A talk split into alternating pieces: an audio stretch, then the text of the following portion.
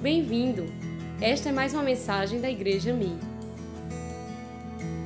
Casa de Paz, irmãos, é um projeto baseado em Lucas capítulo 10, onde Jesus enviou seus discípulos, 70 de seus discípulos, de dois em dois, e eles saíram pelas cidades, povoados, pelas vilas, procurando os filhos da paz, aqueles a quem Deus já tinha é, indicado para eles, e eles saíram em busca. E se você ler o capítulo 10, nós já lemos aqui nas vezes anteriores, eu gostaria de ler hoje só o versículo 17 do capítulo 10 de Lucas, que diz assim: Então regressaram os setenta, possuídos de alegria. Diga comigo, possuídos de alegria. E eles voltaram dizendo: Senhor, os próprios demônios se nos submetem pelo teu nome.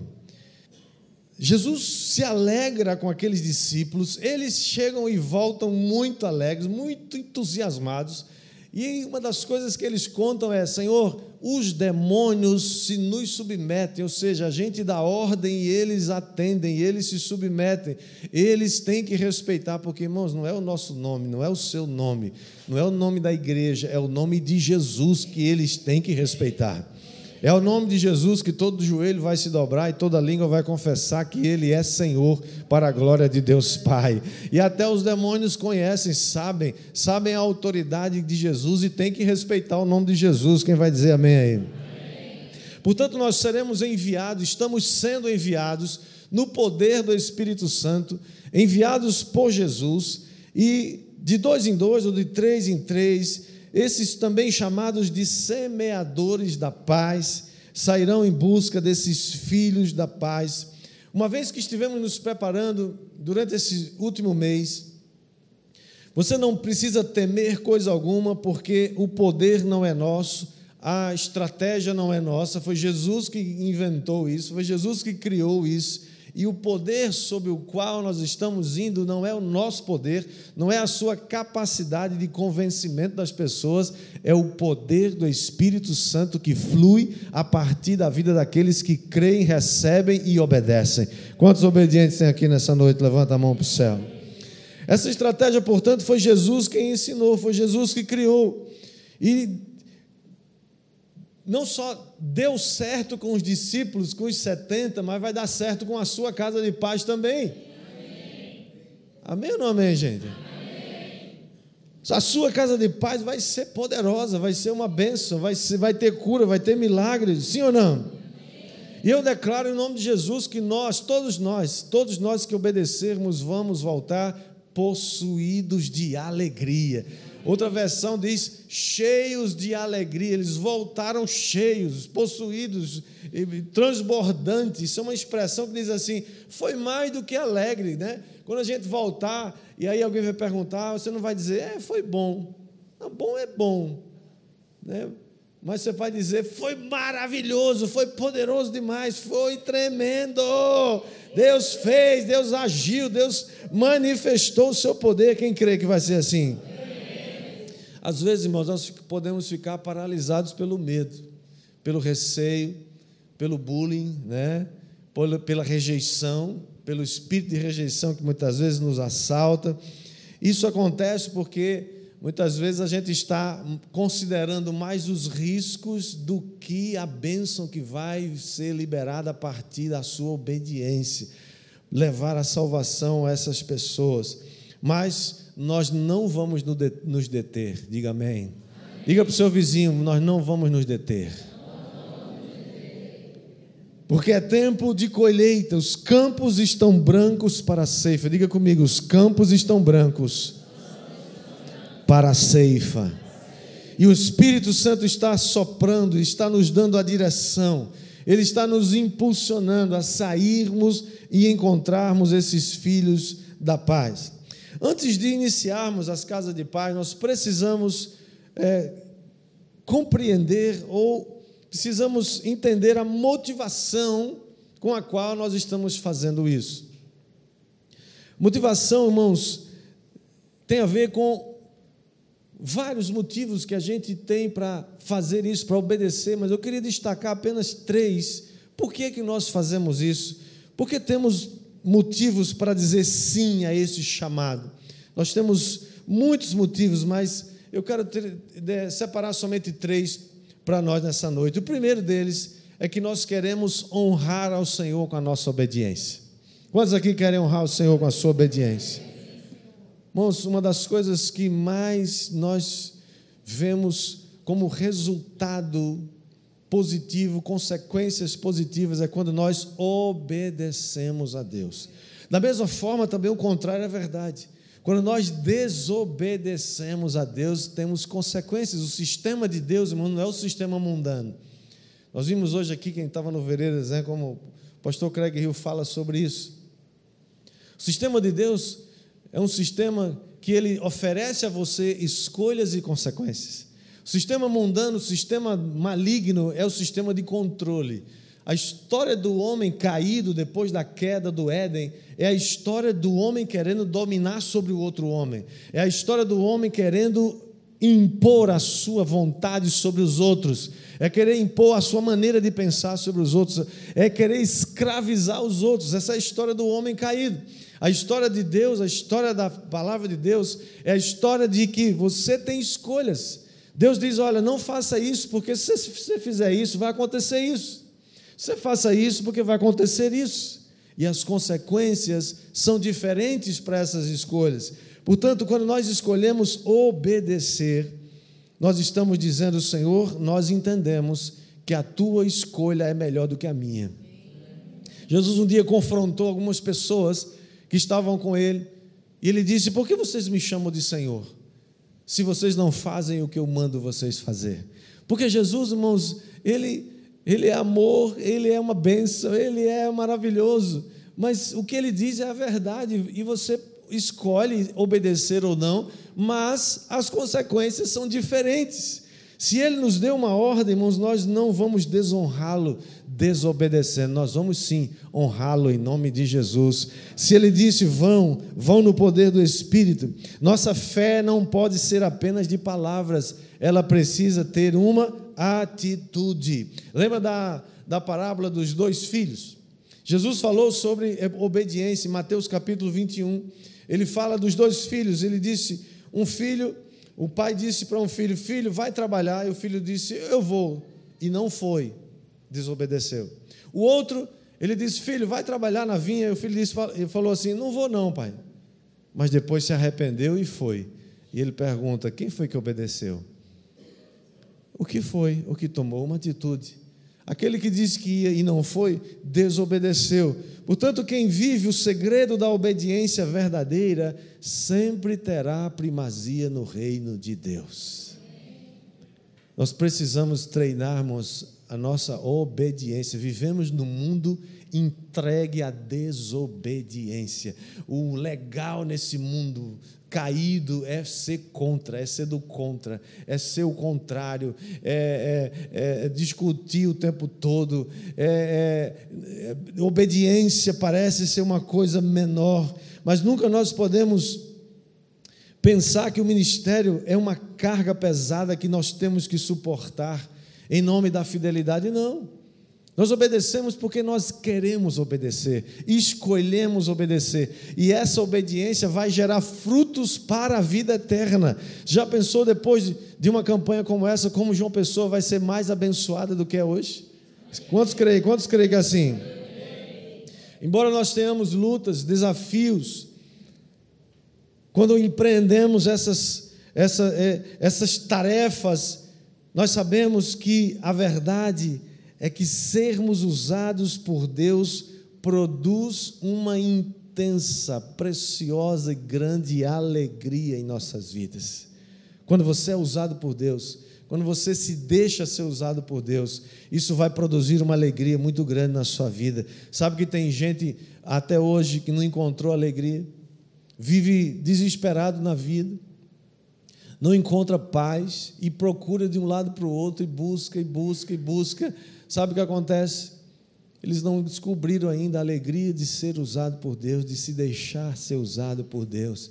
Até alguns cristãos que estão procurando desesperadamente a felicidade, quando a felicidade já está dentro dele. Felicidade não é um lugar, não é uma coisa, não é um, algo que você compra. Felicidade é uma pessoa, o nome dele se chama Jesus. Quando você tem Jesus, você tem tudo. Quando você não tem Jesus, você não tem nada. Você pode ser muito rico, você pode ter todos os bens que você puder imaginar.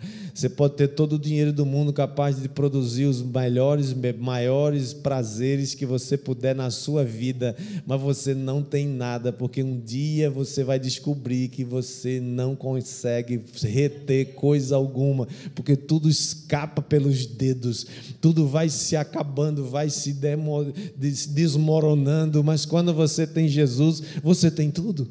Quem crê, quem crê, diga amém.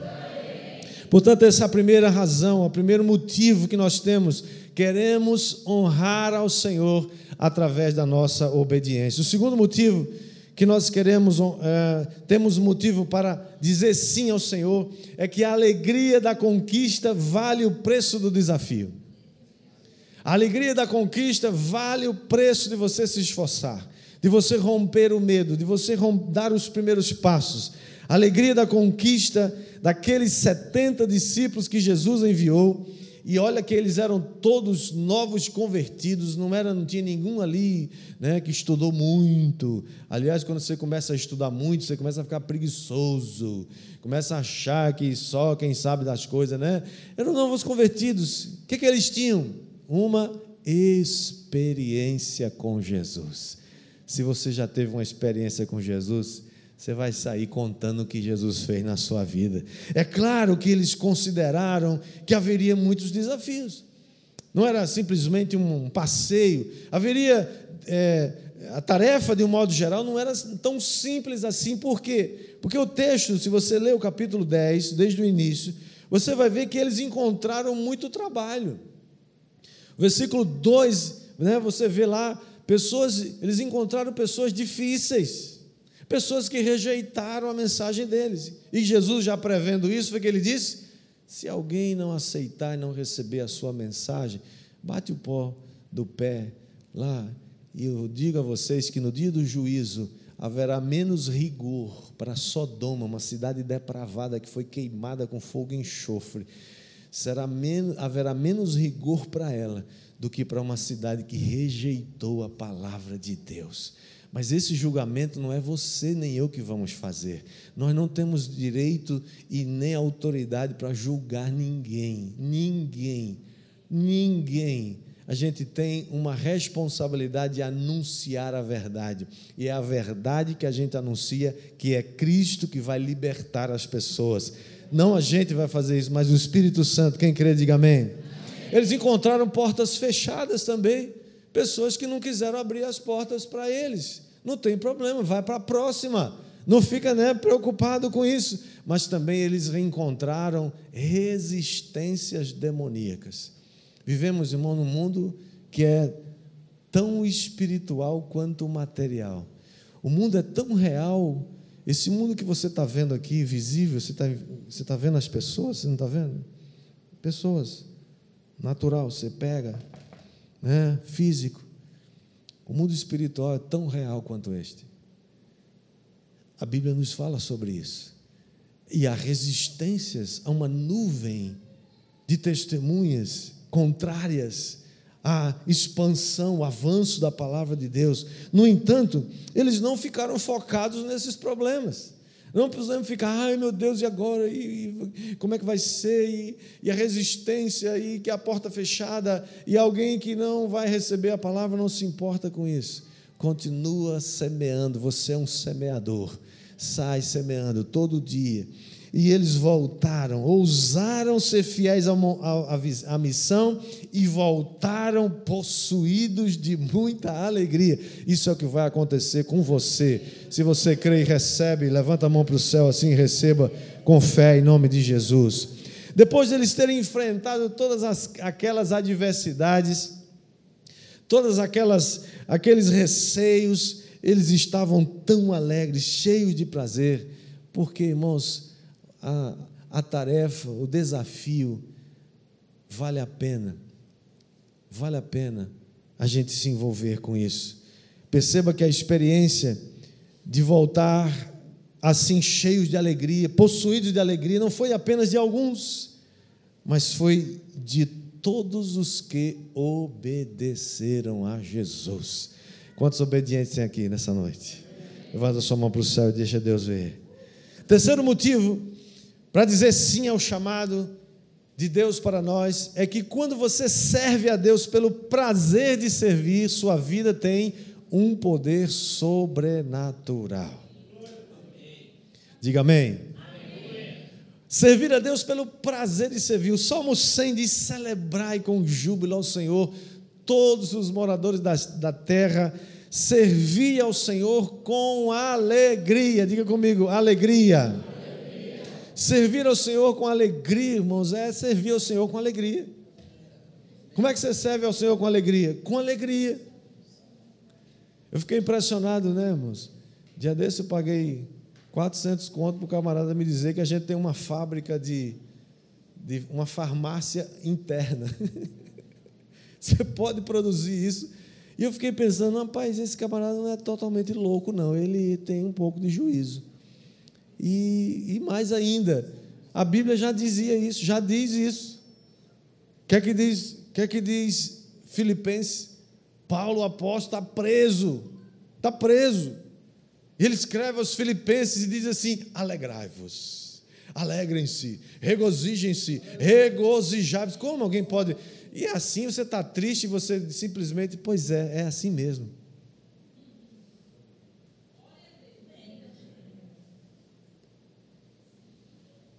Moça, eu encontrei outra, outra moça essa semana, Roberto, né, falando sobre. Ela é coach também, ela falou sobre isso. Ela falou agora sobre a luz da palavra de Deus. Ela disse: muita gente não acredita na palavra e fica atrás de remédio. Nada contra remédio. Remédio existe para ajudar a gente. Mas muita coisa, muitas vezes o remédio está dentro de você e você não, não recebe e não quer o remédio. Você quer o remédio que compra na farmácia que vai gastar dinheiro. Jesus já te deu de grátis, está aí, 0,800, aí dentro de você. Alegria não é algo que você compra, não é o produto de alguma coisa. alegria é fruto do Espírito, e o Espírito já está dentro de você. Então é por isso que o apóstolo Paulo fala: alegrai-vos, se alegre. Você está triste? Se alegre. Mas como assim? Se alegre. Mas como assim? Eu estou triste? Pois é, joga a tristeza fora e começa a se alegrar. Com o que, que você vai se alegrar? Irmãos, o problema é esse, a gente só consegue enxergar, às vezes, um palmo na frente do nariz, às vezes nem isso. Não enxerga que dentro de você já existe a capacitação dada pelo Espírito sobrenatural para você ser alegre, não ficar alegre de vez em quando. De vez em quando você fica sorrindo, né? E aí, quando você começa a ficar triste, na hora de você começar a se alegrar. Algumas pessoas vão chamar você de doido. Pirou de vez, agora tem que levar ele internar.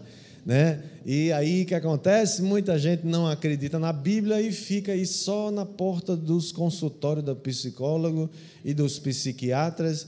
E graças a Deus pelos psiquiatras, né? Os médicos, pelos psicólogos, né? Graças a Deus, minha esposa é uma benção. Minha esposa é psicóloga, eu sou o primeiro cliente dela, sempre fui primeiro paciente dela. Né? Eu fui cobaia dela muitas vezes, até hoje sou. E é uma benção. Mas, mas, a palavra está dizendo que você já tem dentro de você a alegria que você precisa. Portanto, servir ao Senhor com alegria. Aí ele, o salmista ainda continua: apresentai-vos diante dele com cântico. Versículo 3 Sabei que o Senhor é Deus, foi Ele quem nos fez e dele somos, somos o seu povo, rebanho do seu pastoreio. Entrai por suas portas com ações de graças e nos seus átrios com hinos de louvor.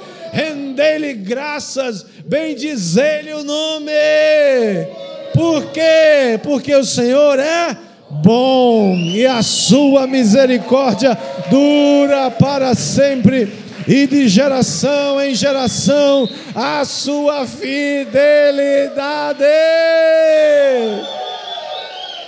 Você quer um motivo para se alegrar? Você já tem aqui, é só ler esses cinco versículos. Você já tem, já tem o suficiente para você se alegrar. regozijar-se. Quando você começa a se alegrar no meio da confusão, o que é que o capiroto faz? Ou fica endemoniado e vai embora, ou desaparece da sua vida, porque ele diz: não tem jeito, isso aqui eu faço de tudo para ele xingar alguém, ele não consegue. Ele só faz se alegrar e aí ele vai embora, desaparece da sua vida. Quem, quem recebe isso, diga amém. amém. Neemias 8,10 fala: a alegria do Senhor é a nossa força. O próprio Senhor Jesus, irmão, suportou a cruz. Lá em Hebreus 12, 2 diz que ele suportou a cruz, a dor, o sofrimento, por causa da alegria que lhe estava proposta. Há uma alegria proposta para você. Há uma alegria proposta para você. Há uma alegria depois da obediência. Há uma alegria que é consequência da sua escolha seu estado de alegria, a sua, seu coração cheio de alegria, não é porque os demônios se submetem a você, não é porque aconteceu um milagre na sua vida, tudo isso é motivo para a gente se alegrar, é claro, mas o próprio Senhor Jesus corrige os discípulos e fala: tudo bem, tudo bem, estou entendendo, vocês estão felizes demais, estão cheios de alegria, deve ter sido, irmãos, foi, fizeram um reencontro pós-envio, para contar, cada um contar as peripécias que eles passaram. A gente faz aqueles reencontros, né?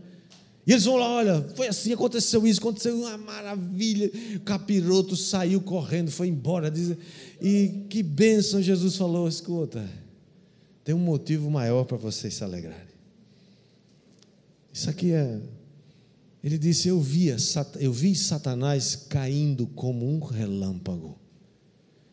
Em outras palavras, ele está dizendo: quando vocês exercem a autoridade que lhes foi dada, os demônios são destronados.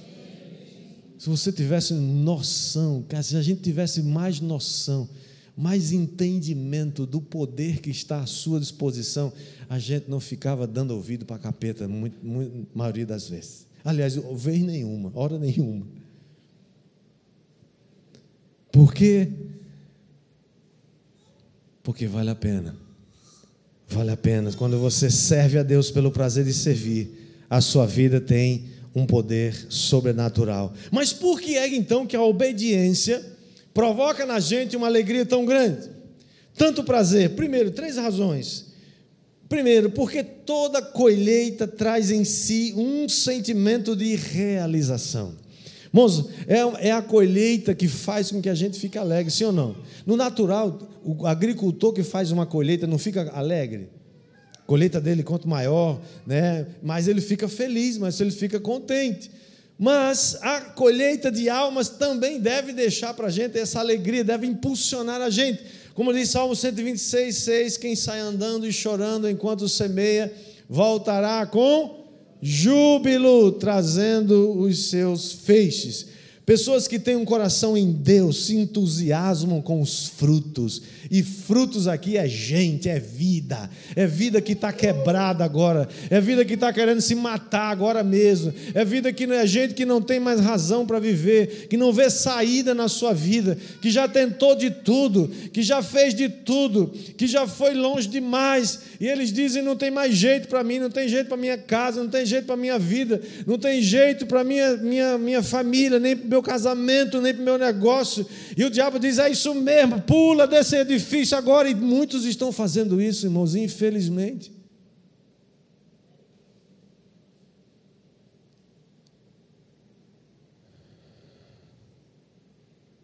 Precisamos não, não somente nos entusiasmar com a colheita, nós precisamos ter compaixão pela colheita.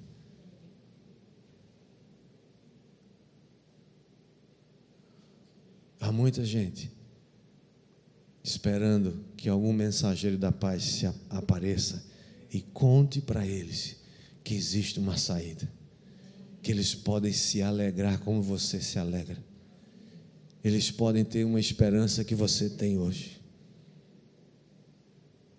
Homens e mulheres apaixonados por Deus, eles têm prazer em ver a colheita, em ver pessoas vindo a Cristo, sendo libertas da sua vida vazia, inútil. sem esperança. Assim como os anjos se alegram quando um pecador se arrepende, nós também temos que participar desse gozo celestial aqui na terra. Se tem festa no céu, vai ter festa na terra. Se os anjos se alegram, nós vamos nos alegrar com eles também aqui na terra. Quantos vão se alegrar aqui? Segundo lugar, a obediência gera muito prazer, porque porque quando anunciamos o evangelho, infligimos uma derrota ao império das trevas. Quando você anuncia a palavra de Deus, quando alguém recebe, há uma mudança de reino, há uma mudança de autoridade, há uma derrota de Satanás na vida daquela pessoa. Foi assim que Jesus viu Satanás sendo derramado, sendo destronado, sendo dis, disperso, sendo enxotado, caindo do céu como um relâmpago. Quando nós pregamos o Evangelho, irmãos, quando nós conquistamos casas, pessoas, vidas para Deus, não só os demônios que ali atuavam são vencidos, mas o próprio Satanás é derrubado. Irmãos, não é a palavra de estar tá amarrado, que destrona Satanás é a verdade. Quando você anuncia a verdade, a verdade liberta. Conhecereis a verdade e a verdade vos libertará. Não há nada nem ninguém que possa nada contra a verdade. Quando a verdade é pregada, quando a verdade é anunciada, quando os ouvidos escutam a verdade, nós somos libertos liberto da mentira, liberto do engano, liberto dos sofismas. Satanás é especialista em montar sofisma. O que é um sofisma? É um engano, é uma trama que parece muito com a verdade, mas é o oposto, é mentira. Parece que é bom, parece que é legal. É o caminho que no princípio parece bom, mas ao final dele é um caminho de morte.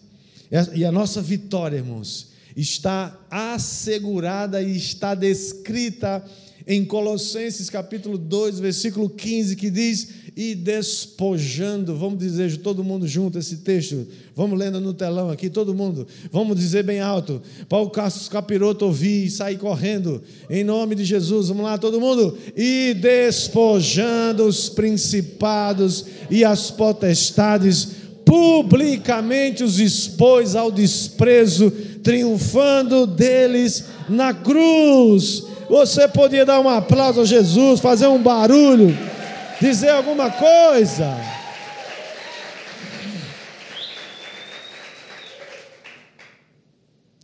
Jesus despojou. Sabe essa palavra despojo? Despojar, esse verbo é um verbo que carrega um, um conteúdo militar.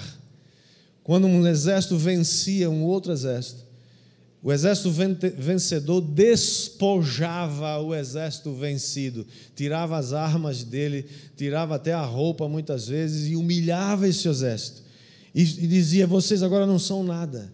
Quando não os matava, eh, tornava esses vencidos prisioneiros. É esse verbo, é essa ideia, é esse conceito que Paulo traz aqui e diz para Jesus: Jesus fez isso com principados e potestades, ele os despojou, ele venceu eles na cruz e todos eles agora estão submissos à palavra de Deus, à autoridade de Deus. Por isso que lá em Apocalipse diz que o Cordeiro está sentado no trono, reinando, governando soberanamente sobre todas as coisas e tudo lhe foi subjugado, tudo, tudo, todas as coisas, todo o principado, toda a potestade, todo o domínio, todo o ditador, toda a autoridade, todo o presidente, todo o poder que emana do povo, ou seja, lá de onde for, todos eles estão submissos a Cristo Jesus.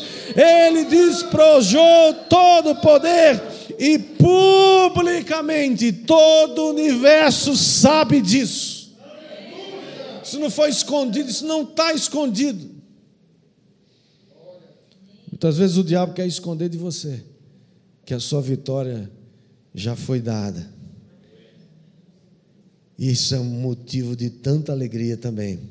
Porque um dia Todos nós fomos fustigados pelo império das trevas, de alguma maneira. E hoje você pode dizer: Eu sou livre em Jesus.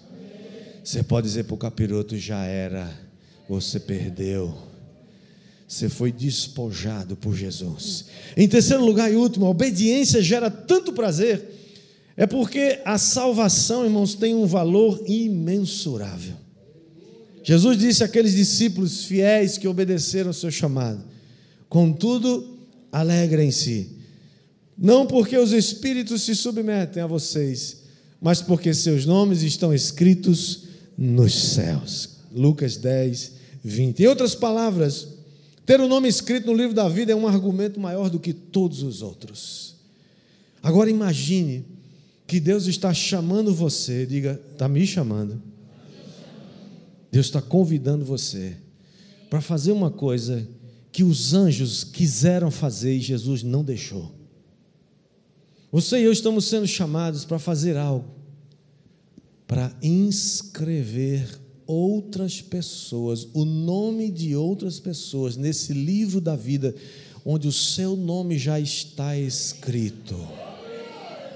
Imagine você ser um agente de Deus para escrever o nome de outras pessoas no livro da vida da salvação que, é que você acha disso? Pelo amor de Deus, vamos acordar para isso. Não há nenhum privilégio maior nessa terra do que levar pessoas ao céu com você. Quando os discípulos celebraram, voltaram celebrando, voltaram cheios de alegria, maravilhados, contando os testemunhos do que tinha acontecido, os milagres, as casas que se abriram. Se você continuar lendo o capítulo 10 de Lucas, versículo 21, Jesus se, não se contém, não se conteve e disse, movido pelo Espírito Santo, disse: Ó oh, Senhor, eu te louvo. Agora ele faz uma oração. Pai, Senhor do céu e da terra, porque escondeste estas coisas dos sábios e cultos e os e as revelastes a estes pequeninos. Sim, Pai, pois assim foi do teu agrado. Jesus ficou mais alegre do que os discípulos. Jesus ficou alegre porque aqueles novos convertidos, sem nenhuma experiência com maiores coisas, nem. Jesus disse: O Senhor escondeu isso dos entendidos, dos sábios, dos, dos, dos daqueles que acham que conhecem né? toda a lei, os, os escribas e fariseus daquela época, mas a, foi do agrado do Senhor revelar a, aqueles pequeninos 70 que foram enviados. Jesus está revelando a você, querido, querida. Você que diz, eu sou pequenino, eu não sei nada, eu não sou sábio, eu não tenho experiência, é você mesmo. Para quem Jesus quer revelar, para quem Jesus quer contar para quem Jesus quer revelar essa sabedoria do, do alto, para que você possa também experimentar o que os discípulos experimentaram. Voltaram cheios de alegria pelo dever cumprido, pelo prazer de serem usados por Deus.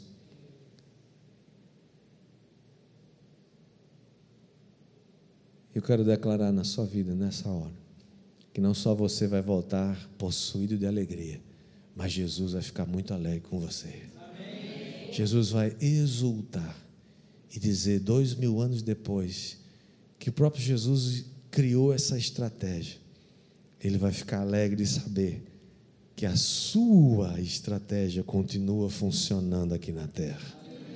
Porque o poder é o mesmo, o Espírito Santo é o mesmo, a ordem e a missão é a mesma temos pessoas, gente nesse mundo, nem João Pessoa, na grande João Pessoa, espalhada, temos centenas, milhares de pessoas que precisam ouvir da palavra de Deus.